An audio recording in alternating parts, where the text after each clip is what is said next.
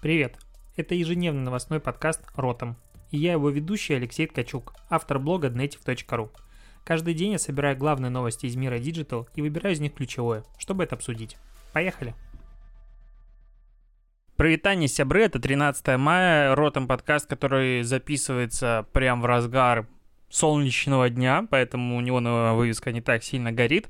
А, сегодня, к сожалению, не могу вечером записать подкаст, поэтому обсуждаем те новости, которые накопились за половиночку дня, плюс а, то, что не обсудили в прошлый раз с тобой, а поверь, есть что обсудить.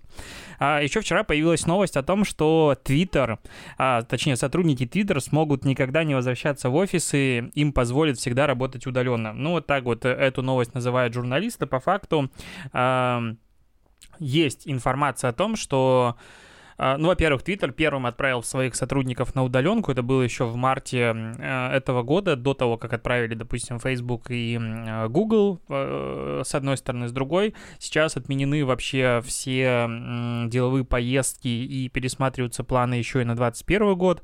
Вряд ли откроются офисы до сентября 2020 года. И э, есть мысль о том, что все работают хорошо, то есть э, вот просто так протестировать удаленную работу целой компании э, было бы тяжеловато, тут э, помогли обстоятельства. И так как все вроде бы окей, все двигаются дальше. Возможно, некоторым сотрудникам и не стоит выходить обратно в офис. Ну, потому что, в принципе, офис, э, ну, одно место для человека в офисе стоит достаточно дорого. И если там сократить условно штат в два раза, который требует, ну, которому надо сидеть в офисе, это большая экономия.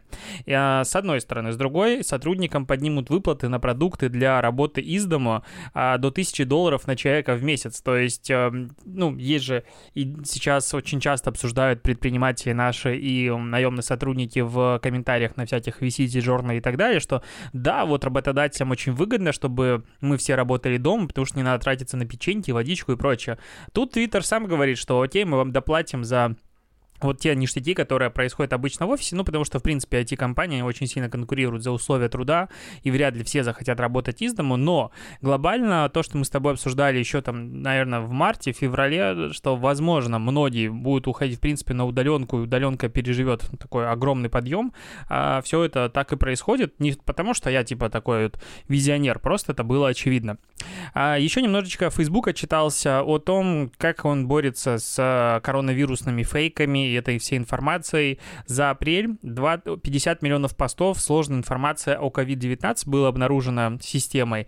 А, все не помечены о том, что это дезинформация, и 95% пользователей, которые видят такой пост, они даже не переходят по нему. Наверное, 5% просто хочет узнать, что же там такого интересного есть. Кроме того, а, вот эти вот всплывающие окна о том, что если ты хочешь узнать более достоверную информацию о распространении коронавируса и прочего, а, вот все эти всплывающие окна и дополнительные ссылки в поисковой строке перевели более двух миллиардов человек. Интересно, вот это именно имеется в виду уникальных людей или все-таки визитов? Ну, то есть переходов, а, на сайты ВОЗ и других органов здравоохранения из Facebook и Instagram. То есть трафика, с трафиком поделились ребята достаточно хорошо.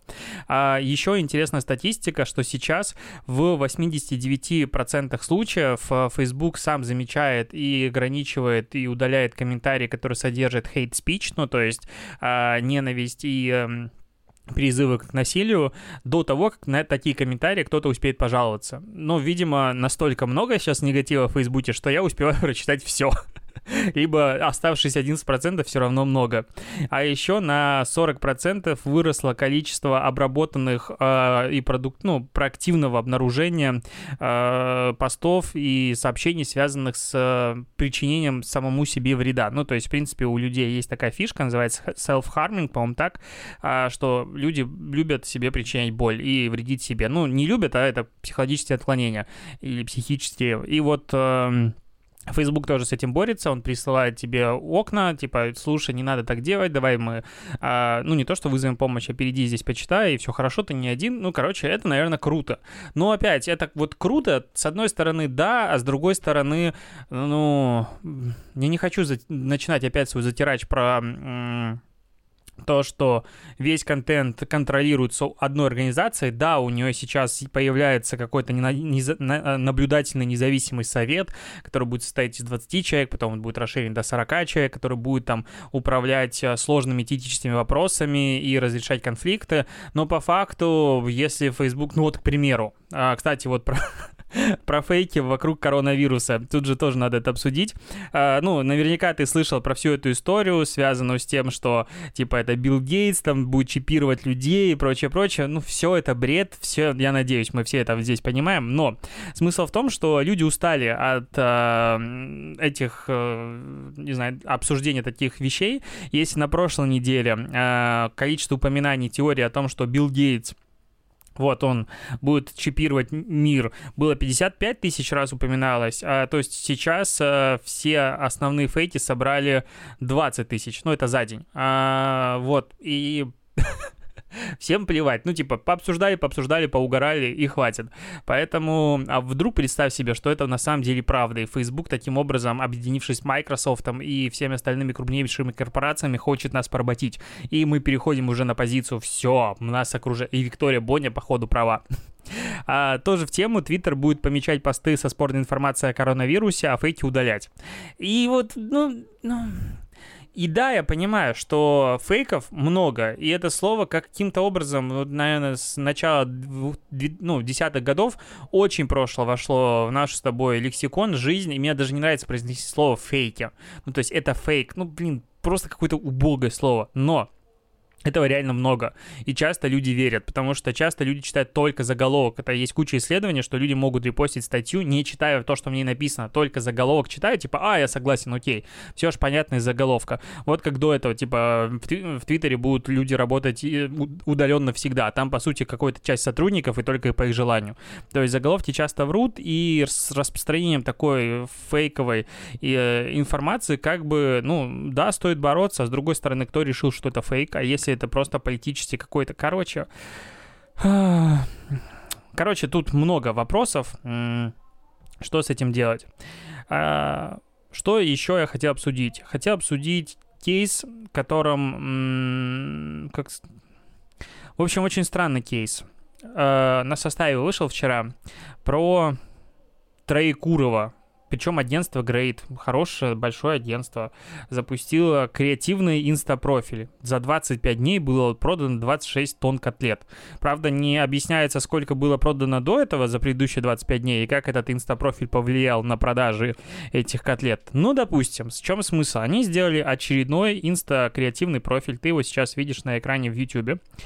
А, ну, вот мы, честно, сошлись все, что от такой эстетики уже подташнивает. То есть э, все те же одинаковые ходы, а, все те же, типа...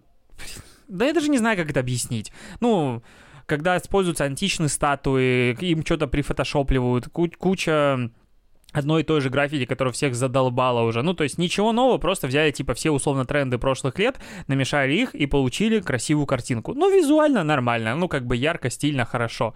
Было выпущено, сейчас я тебе скажу, сколько постов. 90 постов. Ну, с учетом того, что первые стартовые 9 просто там, типа, заглушка, 81 пост был сгенерирован. То есть 81 пост, ну, минимум минимум каждый стоил тысяч десять. Вот это самый минимальный предел, скорее тут подороже каждый пост обходился.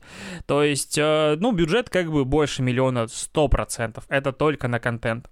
Э, плюс работа команды и так далее. Короче, в ляма 2, мне кажется, это типа плюс-минус обошлось. Ну, это чисто так вот, внешняя прикидка, я могу быть неправ, могу вообще быть, типа, блогер заболтался, неважно чем суть? У всего этого контента, красивого, яркого и так далее, допустим, для целевой аудитории нравится, это просто у нас с тобой уже насмотренность и нас тошнит от однообразного типа хайповых э, инстапрофилей. Бессмысленная эстетика, которая никак не соотносится с курицей. Ну, то есть даже понять нельзя здесь на, по 90% постов, о чем все-таки идет речь.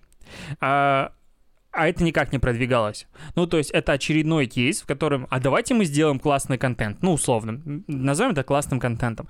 Мы берем, делаем нормальный контент, его публикуем, и такие, а надо людям его показать, а, не, нахер. Ну, как? Ну, то есть, ребята, ну, нигде не видно, чтобы были какие-то всплески. То есть, возможно, ну, да, да, даже если они делали какую-то медийку, они не лили трафик в аккаунт. Ну, потому что по э, количеству реакций на постах нигде не видно какие-то вспышки. Ну, то есть, на постах 90 лайков, 100 лайков. Конечно, мерить качество, эффективность контента лайками глупо, но в данном случае адекватно, потому что это говорит только о том, что никто этот контент не видел. То есть стоимость контакта с целевой аудиторией у такого проекта, она выходит какой-то космической. Ну, то есть я вижу только один пост, у которого 4500 просмотров. И, а, вот еще 7000. То есть на ста... А, нет, я не прав. На старте они даже чуть продвигали. И у части видосов есть типа по 10 тысяч просмотров и охвата. Дальше они, видимо, сказали, ну, бюджет закончился. То есть непонятно почему. Но даже там 10 тысяч просмотров, это самый максимальный пост набрал для видео такого это мало. То есть, если бы я был брендом, если бы я был, курировал этот проект, я бы уменьшил, типа, количество постов в 5 раз, а то и больше, и просто этот бюджет кинул бы в медийку. Ну, то есть, продвижение, чтобы люди увидели этот контент. Иначе зачем?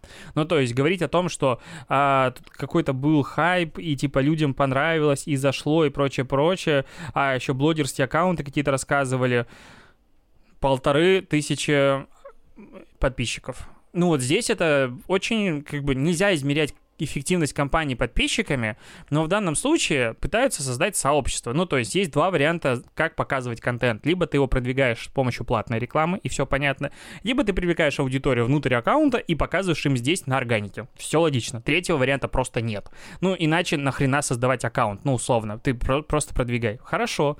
И получается, что ни одного из этих вариантов не выполнено. То есть нет ни количества реакций, что было бы свидетельствовало бы о медийном продвижении контента. Нет никакого э, вовлечения в контент э, прироста аудитории. Так и в чем? Ну, в чем прикол? И даже вот в комментарии, я не часто соглашаюсь с комментариями на составе, но да, ну, прям все с этим согласны. Ну, очень странная компания. Зато кейс запилили. Ну, вот вопрос когда говорят, что SMM это типа не работающая бесполезная хрень, вот имеют в виду такие кейсы. То есть мне всегда очень грустно. То есть, скорее всего, команда это понимала. То есть на каком-то этапе коммуникации что-то произошло не так. То есть, допустим, они изначально согласовали большие бюджеты, и им их срезали на старте. Или что-то еще. Ну, то есть, ну, я хочу верить в добро. Я напоминаю, что я всегда оптимист и считаю, что все люди делают изначально хорошо, но просто каким-то причинам не получается сделать так, как бы не хотели. И вот что в данном случае случае проект изначально хотел, ну, должен был стартовать классно, с классной медийной поддержкой, но что-то не получилось. В общем, пиши, что ты думаешь о таком кейсе, э, как он тебе, но лично мне очень странный. Еще тут один кейс хотел обсудить тоже. Какой-то я говноед есть сегодня человек, но чё бы не позасирать чужую работу, это вообще приятно. А, так, это Зорка Моби агентство и goods.ru, это агрегатор marketplace, чего-то такого, ни разу, кстати, кто не заходил. А, они решили сделать платформу хороших новостей, ну, типа платформу эм, без негатива о коронавирусе и так далее, потому что очень много негатива, и как бы все хорошо. Вот данным, вот пока начинаем кейс читать, все клево. Они сделали интерактивную тематическую карту с зонами, типа те, чем занять ребенка, поддержим себя в форме, готовим, уделяем время себе, возимся с питомцами, почему-то в одном месте у них кавычки неправильные, история сотрудников, короче, вот типа все хорошо. А дальше мне было интересно, как же они будут туда привлекать трафик, ну, потому что создать платформу типа с хорошими новостями, это классная идея, но в сегодняшнем мире, если твоя идея не масштабируется с точки зрения того, что люди туда пришли и посмотрели, идея не имеет смысла. И вот я тоже начинаю. С помощью агентства инфлюенсера и перформанс-маркетинга Зор, Зорка Моби было подобрано 50 YouTube и Instagram блогеров. Думаю, классно. То есть большая охватная компания. В итоге из них задействовали 11. Так а нахрена мне список? Вот зачем в кейсе знать мне, сколько было подобрано блогеров? Да хоть 300, если из них выбрали 11. Типа я могу сказать, вот я подготовил список, один блог зашел, там 75 тысяч блогеров я предложил, но выбрали только 10. Ну какой, ну ладно окей. А, в брифе были присутствовали стоп-слова, прочее-прочее. В итоге блогеры снимали видосы, а, публиковали их и призывали людей перейти на сайт. А, это было и в Инстаграм, и в Ютубе. В итоге м- всего набрало все видео суммарно чуть больше 6 миллионов просмотров. Ну, просто, чтобы ты понимал, один видос с лайфхаками от э, Сливти Шоу, типа для дома, набрал 5 миллионов из них. ну, то есть, да, 11 блогеров, они что-то там собрали, но при этом один ролик собрал большую часть. И я вот специально зашел в пару из этих видосов, А, что там, ну, насколько, как, как много присутствует там бренда. Бренд присутствует обычно секунд на 5 типа marketplace товаров goods.ru, и в конце есть какой-то call to action, переходи туда. И где-то еще, возможно, стоит маленькая такая плашечка. Нативно не спорю. Кто-то запомнил это? Вряд ли. В чем идея? А, они говорят о том, что вот, у нас 6 миллионов просмотров, выводы. Вот здесь а, есть фраза, которая... Э, просто я прочитаю. Применив очень тонкий психологический ход и заявив и проявив заботу о своей аудитории, goods.ru не просто привлекала внимание к своему проекту, но и позволила людям отвлечься от агрессии информационного потока очень тонкий психологический ход. Ну вот просто здесь такой тончайший психологический ход. Никто не додумался до этого. Ни одно, даже нет таких каналов, называется, там рубрики «Очень хорошие новости» и так далее. Вообще не существует такого. Тончайший психологический ход. Кроме того, нет главного. То есть они создали агрегатор как бы вот этого контента у себя на маркетплейсе и переводили туда людей. Да, они показывают количество просмотров видосов, ну типа охваты, но сколько людей перешло по итогу на сайт, не говорят. Скорее всего, цифры маленькие, иначе бы сказали. Кроме того, очень важная штука, что все эти, ну, сказать, что они создали э, какой-то контент, который отвлекает людей от агрессии, ну, если ты зайдешь в тренды YouTube, там в каждом втором ролике коронавирус вообще не упоминается. И то же самое в ленте. То есть они просто взяли каких-то разных блогеров, насували им контент, который утрированно не связан с коронавирусом, и типа мы подарили людям отдых от коронавируса. Но как? Типа Swift Show выпускает такие ролики условно каждую неделю. Ну, то есть лайфхакерские ролики у них выходят постоянно. Другие блогеры делают аналогичные штуки постоянно. В роликах не использовался коронавирус. Молодцы. В чем кейс? То есть здесь я вижу, что типа чуваки просто занесли бабок блогерам за то, чтобы их поставили плашки там, э, в роликах и в постах в Инстаграме, э, собрали это каким-то образом на сайте. Типа, ну надо же большую идею э, масштабировать, и она должна быть многоканальной. Хренак бахнули, и все. Что? Ну, я тупой или лыжи не идут, опять-таки. Ну, я вот вижу, что я бы на такой кейс в жизни бы денег не дал. Ну, то есть идея просто не то, что на поверхности, идея ложовая, ну, откровенно, потому что люди не запоминают... Ну, что тут говорить? В общем, странная компания, я опять-таки ее не понял, и просто мудак, который сижу и засираю чужую работу. Ну, вот такая у меня работа. Так, еще есть новости. Новостей на самом деле много. А, тут провели исследование Mail.ru Group, Synopsys Group и Daihatsu Eggs Network. Datsun, короче, я не постоянно забываю, как называется это агентство, правильно читается. Они, в общем, а, провели исследование о том, как люди запоминают, точнее, как люди реагируют на видеорекламу.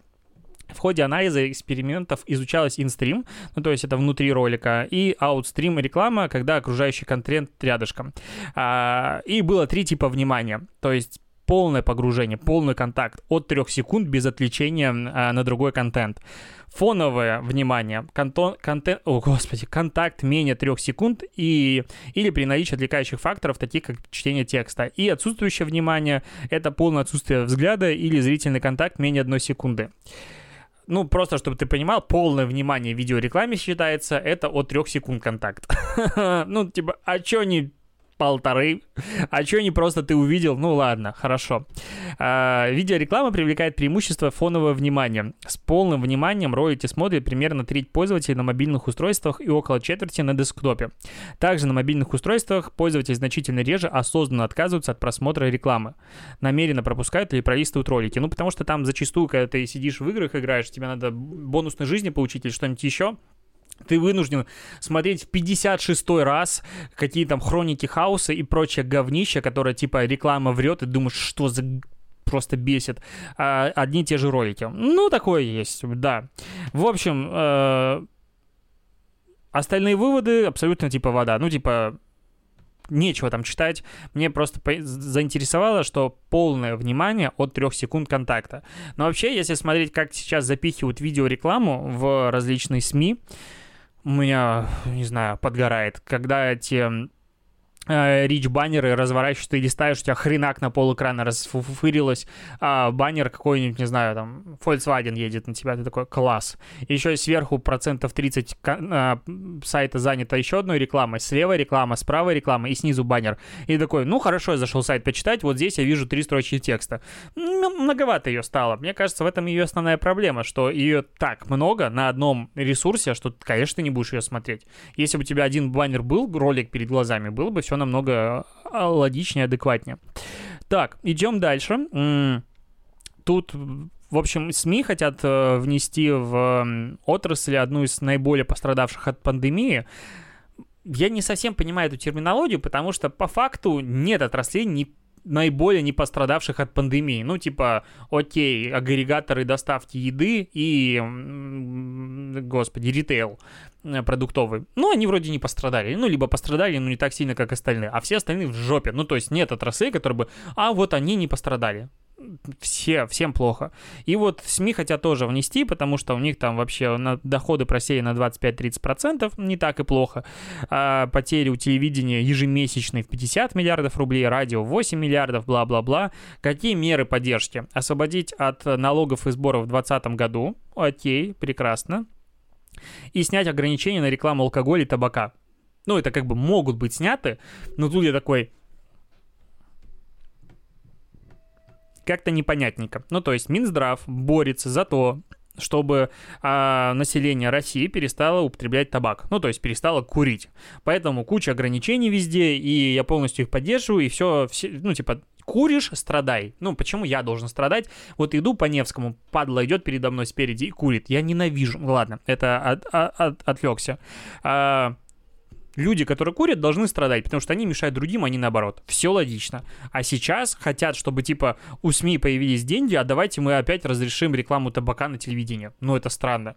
Вот рекламу алкоголя я почему-то почти поддерживаю, потому что вот если смотреть на штатовскую рекламу, какая у них есть там, блин, это просто настолько круто, классно всегда сделано. Я обожаю смотреть инстаграм-аккаунты алкогольных брендов на Западе, там вообще восторг. И, кстати, вот у меня есть телеграм-канал One Day Insta, там публикуются, э, ну, почти каждый день, не каждый день, но идея была в каждый день, классный инстапрофиль, и там прям много а, алкогольных профилей было, они потому что крутые.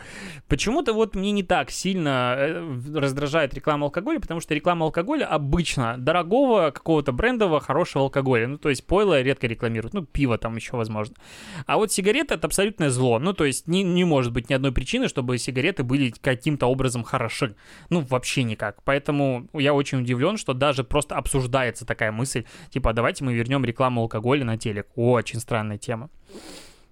А, короткая новость еще про Facebook. Facebook выплатит компенсацию в 52 миллиона долларов модераторам, получившим психологические травмы на работе. А, это началась история еще в 2018 году, а, когда модератор Селена Скола подала в суд на компанию, потому что она, ну, типа, все было...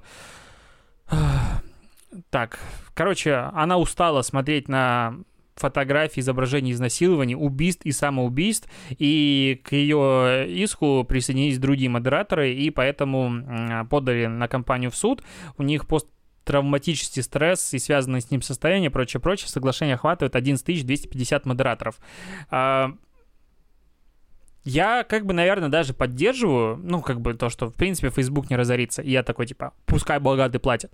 Но глобально, ну, вот, есть у меня такое ощущение, что если ты пришел на работу и видишь постоянно фотографии изнасилований, убийств, расчлененки и прочего, и ты такой, моя психика этого не, не выдерживает. Дай-ка я уволюсь.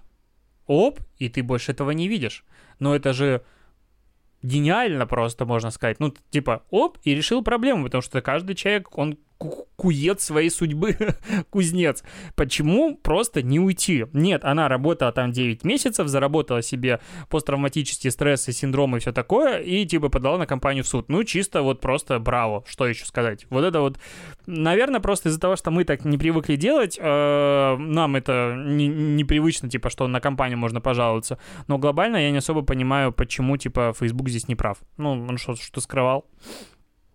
Так, идем дальше. А, тут TikTok изменил правила коммерческого использования музыки, причем не особо кого-то предупредив, и сейчас а, большое количество музыки просто не могут бренды использовать, потому что есть типа теперь отдельная коммерческая музыкальная база и некоммерческая, ну, точнее, для обычного использования. Это все логично, потому что если, к примеру, там есть песня Мадонны, и окей, обычный пользователь, типа, пускай ее используют, то вот бренды, ну, не особо могут ее использовать. И есть очень много вопросов, допустим, к музыкальной базе э, ВКонтакте. То, то есть э, для меня лично внутри так и не разрешен вопрос. Вот я бренд, я беру и делаю плейлист, собираю музыкальный в группе у себя публикую.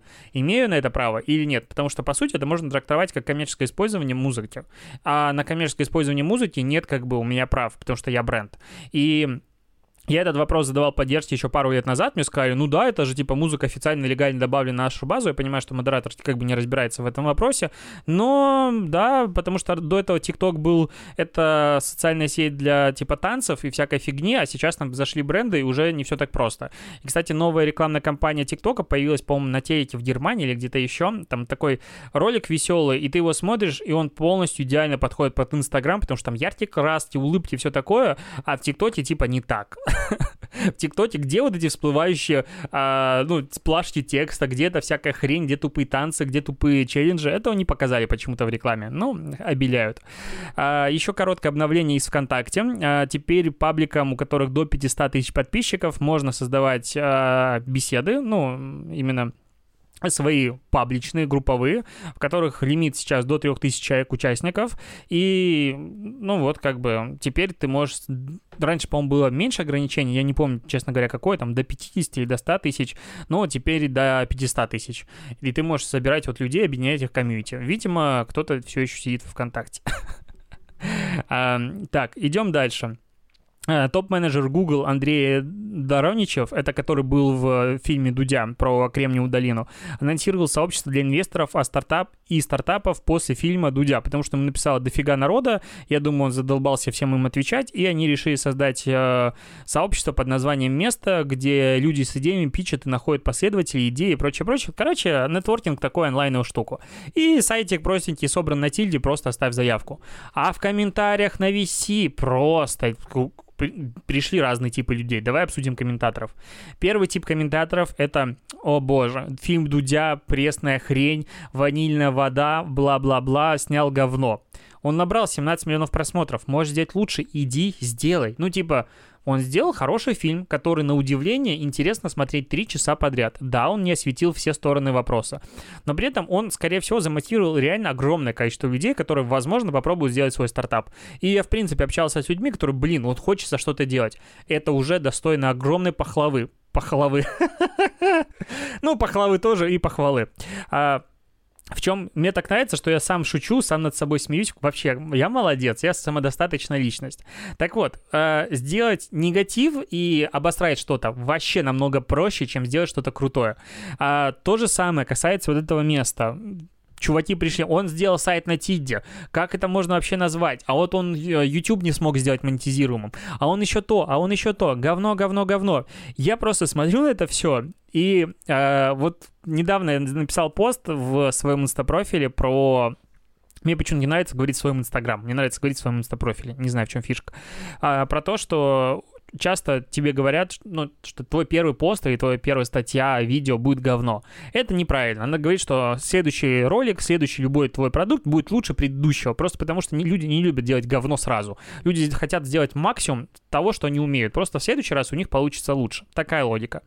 А, и мне там привели пример, э, крабовая, или как он называется, да, по-моему, что-то синдром краба, когда ты можешь накидать кучу крабов в ведро, и никто из них не вылезет, потому что их закрывать даже не надо, потому что если краб начнет вылезать, его остальные затянут обратно. Вот я смотрю, что если начинать читать комментарии под своими работами и так далее, вот то же самое везде будет, потому что что бы ты ни сделал, придут люди, которые объяснят, что ты мудак. Вот я запустил, допустим, Native Ask, и мне пришли люди, написали, что где-то не перевел текст на английский, с английского на русский. Дизайн вообще говно, на мобильной версии выглядит плохо, что-то еще, что-то еще. Короче, я сделал просто лажу. Вот сейчас он существует полтора года, и недавно, а, вот на днях 4000 визитов было за сутки, только на Ask отдельно, за сутки. То есть он в ближайшее время будет набирать больше 100 тысяч визитов в месяц. Просто иди и сделай платформу лучше. Ну, потому что вот И причем люди такие, типа, ну я же тебя критикую, чтобы улучшить продукт. Нет, чувак, э, когда ты сделал продукт, вот такая критика, особенно массовая, особенно когда это звучит из разных сторон, ты сделал что-то хорошее, чтобы другим было хорошо, воспринимается совсем иначе. Это не значит, что критиковать нельзя, просто это можно делать чуть по-другому. А, ладно, э, вот я к чему? К тому, что сделал хороший продукт, сделал хорошее начинание, замотивировал людей, все вроде бы хорошо, но при этом все равно негатив сплошной, потому что фильм неправильный, и можно было показывать с другой стороны, и вообще это объединение лажа. И... Хорошим новостям Кадырова заблокировали в Инстаграм. А, нет, это я перепутал заголовок. Кадырова опять заблокировали в Инстаграм из-за санкций против него. Вот это просто не устаю ржать, типа, санкции, поэтому социальная сеть тебя банят. Какая-то странная логика. Не могу ее понять. Ну, не могу понять. А, к хорошим новостям реально. С 15 марта в Твиттере было опубликовано 265 миллионов твитов со словами благодарности. Это на 37% больше, чем в феврале. Пятерка групп людей, которых чаще всего благодарят, медицинские работники, сотрудники магазинов, семья, работники служб клининга и санитарной обработки, друзья. Где курьеры? Не понял, где курьеры? Кстати, видел на днях э, рекламу наружную Достоевский, это, по доставка в Питере, которая благодарит курьеров, медицинских работников, сотрудников такси, кого-то еще, а, типа «Вы герои». И сбоку логотип Достоевского. Ну, вот, такая реклама. И последняя новость. Apple планирует добавить свой новостной сервис Apple News аудиоверсии статей. А, сейчас у Apple отчитались 125 миллионов ежемесячных активных пользователей. В 2019 году их было 90 миллионов. Непонятно, какая часть из них платных, потому что там же есть еще тестовые периоды и все такое. А, но при этом издания должны доказать Apple, что контент чист с точки зрения авторского права, потому что часто контент пишут фрилансеры, которые не дают а, разрешения на переработку контента. Да, это удивительно у нас в России, потому что считается, что если ты купил какую-то единицу контента, заказал работу и прочее, все, он твой твой. Нет, он не твой. И люди, которые впервые начинают работать с профессиональными, адекватными фотографами, очень сильно удивляются. Это вообще просто песня. Ну, то есть там количество ограничивающих факторов и прочего безумное.